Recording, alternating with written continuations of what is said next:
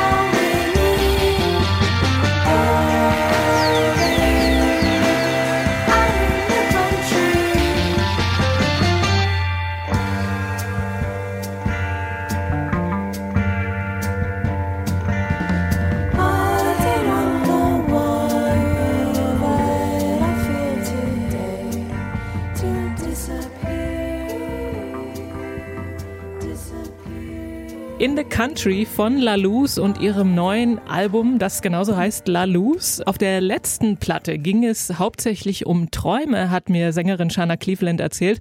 Und auf diesem betreibt sie eher so eine Art emotionale Innenschau. I think that this is a love record. I became a mom two years ago now. Um, when I started writing these songs, it was in the early days of my son's life. And so you know that's the predominant feeling there is just simply love you know? It's it's sort of like you don't have any headspace for anything else. You're just sort of engulfed in in love, you know.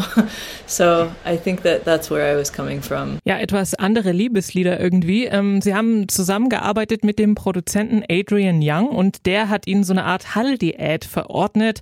Also er hat immer gesagt, ja, nee, die Stimme sollte man schon noch hören und die soll eben nicht so total verschwommen klingen und alles so drenched in dieser, diesem typischen, was ja für Surfrock sehr typisch ist, dieser Hall.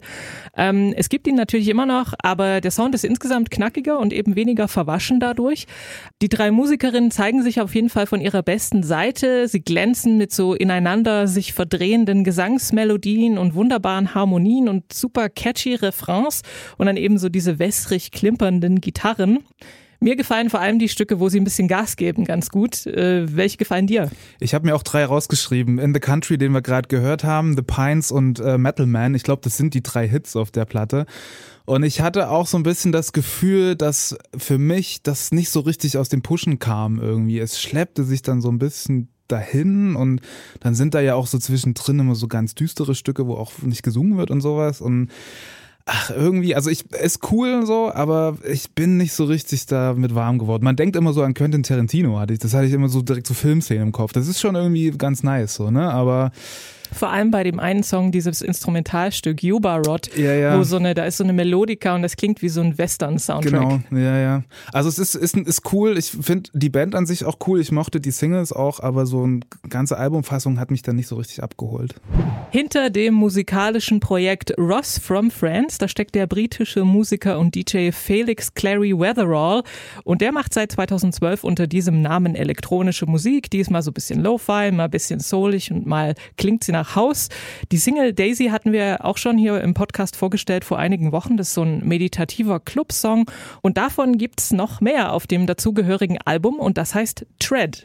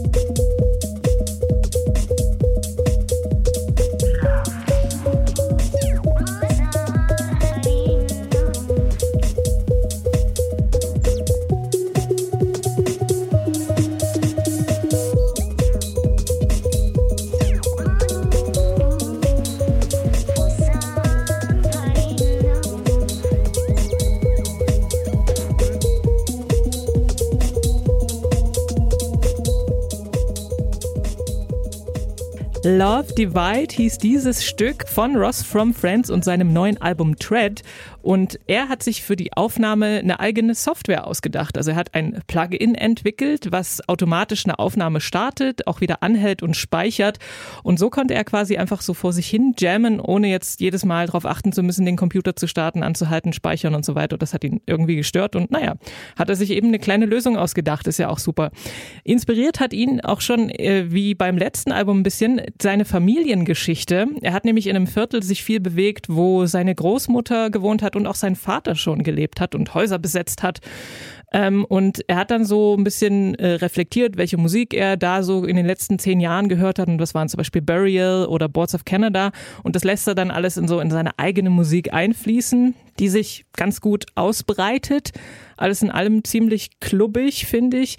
Aber schon, also jetzt nicht für den Höhepunkt des Abends, sondern schon für den etwas eher die fortgeschrittene Nacht oder den frühen Morgen. Aber was ich auch gemerkt habe, man kann es einfach nebenher laufen lassen und es lullt einen nicht ein, aber es nervt einen auch nicht. Also es ist irgendwie so eine ganz gute Arbeitsmusik irgendwie. Mhm. Ist so ein After-Hour-Soundtrack irgendwie, hatte ich auch so ein Gefühl. Ich war ein bisschen überrascht, als du die Platte vorgeschlagen hast, weil ich das eigentlich nicht so abgespeichert hatte, dass du so äh, Fan elektronischer Clubmusik bist irgendwie. Bin ich auch nicht, aber Aber ich fand es auch ganz interessant. Ich, also erstmal der Name, 10 von 10 Punkte, das muss man ihm einfach zugestehen. Ross from Friends, super.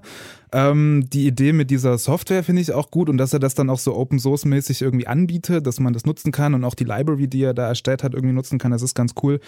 Musikalisch ist es jetzt auch nicht ganz so meine Ecke. Ich glaube, man kann es gut hören, ohne dass es einem irgendwie unangenehm aufstößt oder so. Es ist, ist okay, aber äh, ja, äh, mehr war es für mich jetzt auch dann nicht. ich glaube, du Äh, bist eigentlich kein Fan Nein, elektronischer gar nicht. Musik. Hat man das gerade gemerkt, oder? ja, aber de- dennoch, also ich glaube, wer, wer in diese Richtung zu Hause ist, der kann da bestimmt was Gutes rausziehen aus der Platte. Funhouse, so heißt ja ein bekanntes Album der Band The Stooges. Äh, so heißt aber auch ein ganz neues Album von Hand Habits und das ist das Projekt von Meg Duffy. Duffy ist vor allem mit so folkigen Amerikaner-Songs bekannt geworden und spielt zum Beispiel auf den Alben und in Bands mit, äh, wie bei Kevin Morby oder Sylvan Esso oder The War on Drugs. Den Song Aquamarine, den hatten wir ja hier auch schon vorgestellt im Podcast und darin hört man schon, dass Hand Habits aus diesem musikalischen Korsett des folkigen Amerikaner eben so ein bisschen heraustritt und äh, sich ausprobiert, ohne doch die Singer-Songwriter-Tradition ganz hinter sich zu lassen. Und wir hören mal rein in das Album. Dieser Song heißt More Than Love.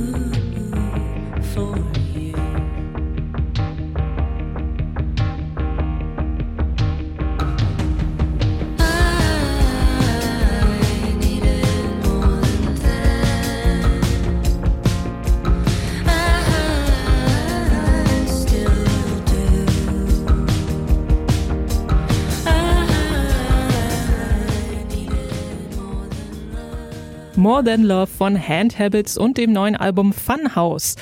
Aufgenommen hat McDuffie die Songs mit den damaligen Mitbewohnern Sasami Ashworth und Kyle Thomas und die haben Duffy ermutigt, zum Beispiel die traumatischen Erfahrungen während der Kindheit in etwa einen tanzbaren Song zu verpacken. Und äh, Duffy hatte beim Songschreiben nämlich zum ersten Mal Zeit, sich mit solchen Dingen zu beschäftigen. Vorher ähm, lagen die lange im Verborgenen und äh, da sind Themen hochgekommen wie eben Verlust, Liebe oder eben Kindheitstrauma. Und die Themen sind verpackt in so ganz detailreiche Indie-Pop-Songs. Und ich finde, also mir gefällt das Album richtig gut. Es sind echt tolle Songs und es fühlt sich auch nicht so nabelschaumäßig an, wie das vielleicht klingt, wenn man darüber redet, wovon die Songs handeln. Ja, ich fand es auch richtig gut. Ich habe es heute Morgen auch nochmal gehört und das ist wirklich ein klasse Album. Ich hatte Hand Habits, als wir die erste Single besprochen haben, Aquamarine, so als Synthpop irgendwie abgespeichert, aber das ist es ja dann tatsächlich gar nicht. Ne? Und es hat mich echt überrascht, dass diese Platte man kann es gar nicht so richtig festlegen, welches Genre das jetzt ist. Ne? Also es ist so viel da drin und man hört diese War on Drugs Einflüsse. Es hat so ein bisschen Big Thief auch irgendwie und mal lautes Gitarren und dann wieder Streicher und hat mir wirklich richtig gut gefallen aus. Ne? Sehr, sehr schön und dennoch, obwohl es, wie du sagst, ne, so ein bisschen düstere Themen hat, aber es zieht nicht runter. Es ist einfach sehr schön produziert und geschrieben. Neu auf der Playlist. Unsere erste Single heute kommt von einer Band aus Köln, die ich tatsächlich über das britische Radio kennengelernt habe, über die BBC nämlich. Es geht um Sparkling, das Trio um die Brüder Levin und Leon Krasel und Luca Schüten. Ähm, die kommen wie gesagt aus Köln, die haben 2019 ihr Debüt veröffentlicht, I Want to See Everything. Und damit haben sie eben nicht nur hier in Deutschland die Indie-Herzen erobert, sondern auch auf der Insel. Die Band macht so Elektro, Treibende Drums, schrammelige Gitarren und düstere Synthes, zusammen mit einer eindringlichen Stimme, die ganz oft so mühelos zwischen Deutsch und Englisch äh, hin und her meandert. Das ist so ihr Erfolgsrezept und diese Woche erschien ihre neue Single, C'est ma vie, das ist mein Leben. Und in dieser Single geht es um die Reise durch die eigenen Selbstzweifel hin zu neuem Selbstbewusstsein. I want to go home. It feels like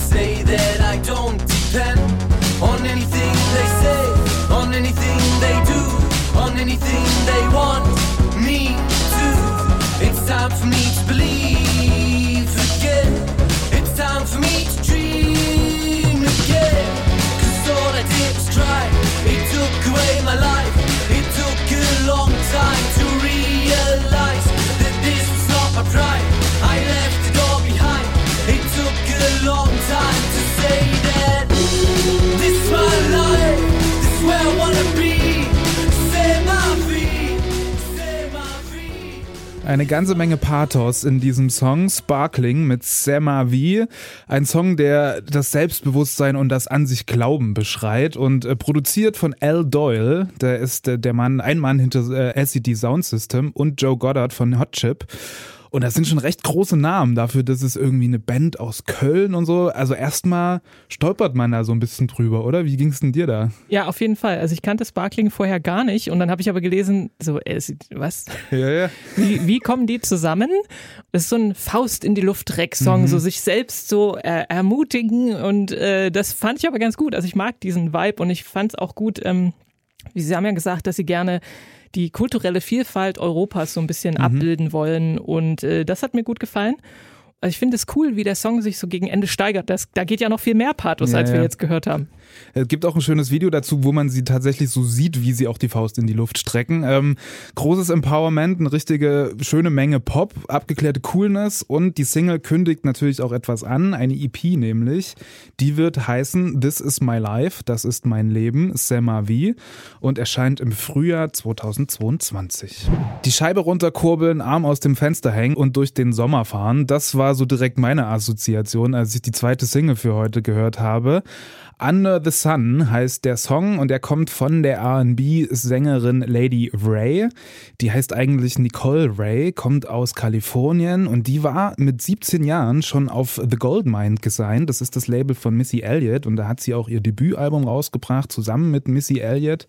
Das ist schon eine ganze Weile her, 1998 war das. Seitdem sind zwei weitere Alben erschienen und eben jetzt ihre aktuelle Single Under the Sun, eine wohlige Hommage an die Sonne und die Leichtigkeit des Sommers und ob sie unseren Herbstblues damit so ein bisschen heilen kann, das können wir ja gleich klären. Wir hören erst mal rein. Das ist Lady Ray und Under the Sun.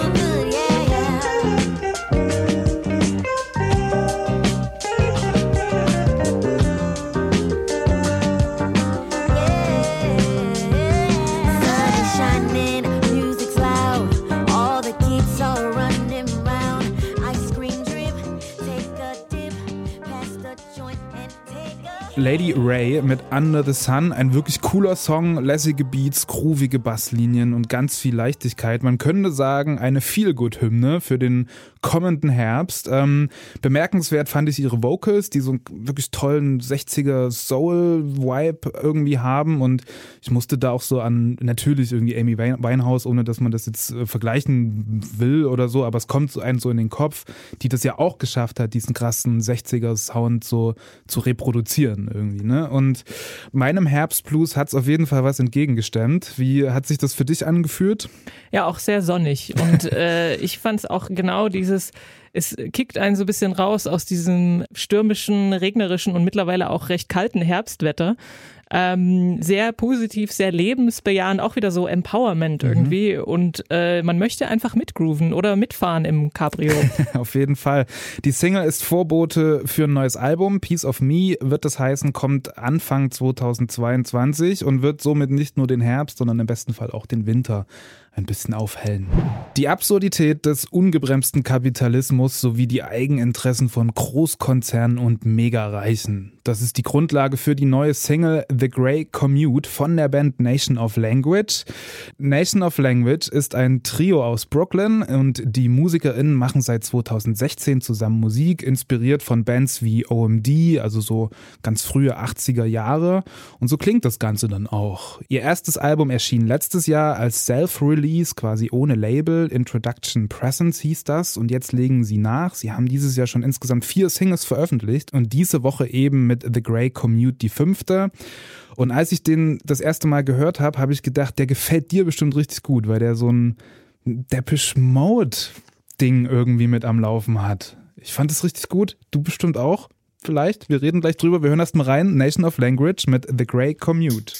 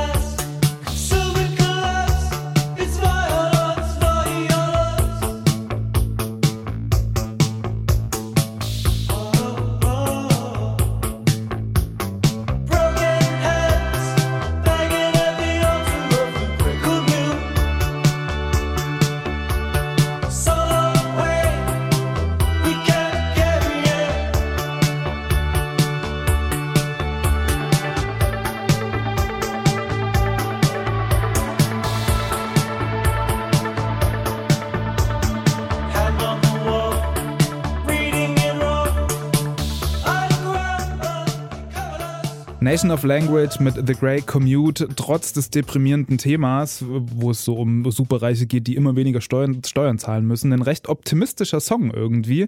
Ähm, ich habe jetzt gerade von dir erfahren, so, du bist gar nicht so der riesen Depeche Mode Fan.